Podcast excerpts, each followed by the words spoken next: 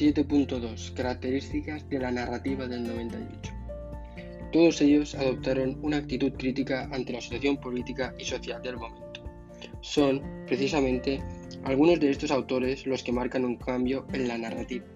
En 1902 se publican cuatro de sus novelas: Camino de Perfección de Baroja, Amor y Pedagogía de Unamuno, La Voluntad de Azorín y Sonata de Otoño de Valle Inclán, que, alejándose del realismo y buscando la expresión de la realidad personal e interior, bajo la influencia de la filosofía pesimista de Schopenhauer, inician un camino innovador cuyos rasgos más notables son los siguientes.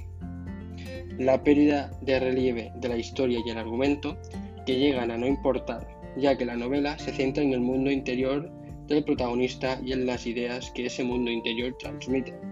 Los conflictos internos del personaje sirven para que el lector reflexione.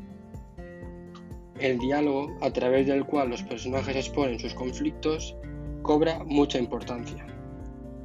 El narrador omnisciente pierde su preponderancia.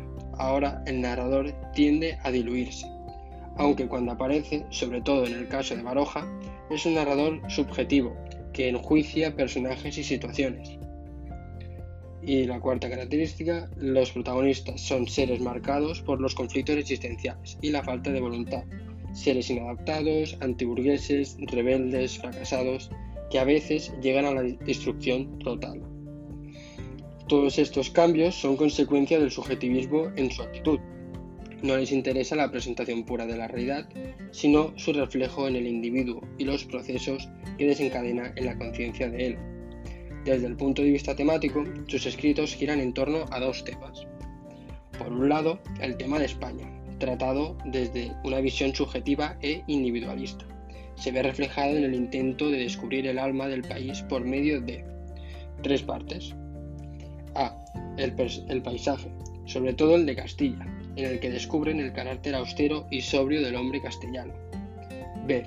La historia la indignación crítica en el pasado para encontrar las causas de los males presentes.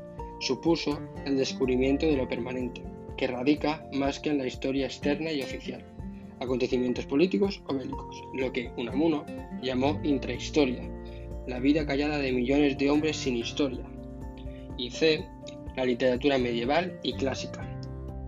Por un lado, muestran un interés especial por los conflictos religiosos y existenciales, que caracterizan la llamada crisis de la razón, preguntas sobre el sentido de la vida, el, destino del hombre, Dios.